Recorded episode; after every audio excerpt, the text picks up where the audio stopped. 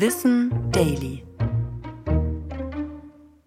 Wieso haben wir Déjà-vus? Ganz unerwartet haben wir das komische Gefühl, diese eine Situation schon mal erlebt zu haben, obwohl das gar nicht sein kann. Déjà-vus kennen die meisten, etwa zwei Drittel aller befragten Menschen. Besonders junge Erwachsene in den 20ern haben das Gefühl häufiger und haben dieses Erlebnis ein bis zweimal im Jahr.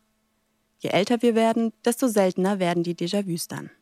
Das Wort selbst kommt aus dem Französischen und meint übersetzt genau das, was wir erleben. Schon gesehen. Lange wurde in der Wissenschaft eher ein Bogen um dieses Thema gemacht. Denn die Forschungen, die es dazu gab, waren eher der esoterischen Ecke zuzuordnen. Seit Anfang der 2000er aber hat das Thema einen ernstzunehmenden Platz unter WissenschaftlerInnen gefunden und wird untersucht. Dabei stellten sie fest, dass die Erinnerungstäuschungen in verschiedenen Hirnregionen ausgelöst werden können. Bei ganz normalen Erinnerungen ist das genauso. Warum genau wir Déjà-vus erleben, ist aber in der noch jungen Forschung nicht ganz geklärt. Auch weil es einfach schwer zu untersuchen ist.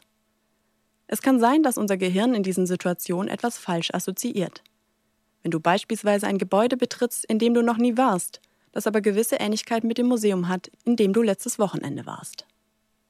Besonders EpileptikerInnen erleben Déjà-vus häufiger.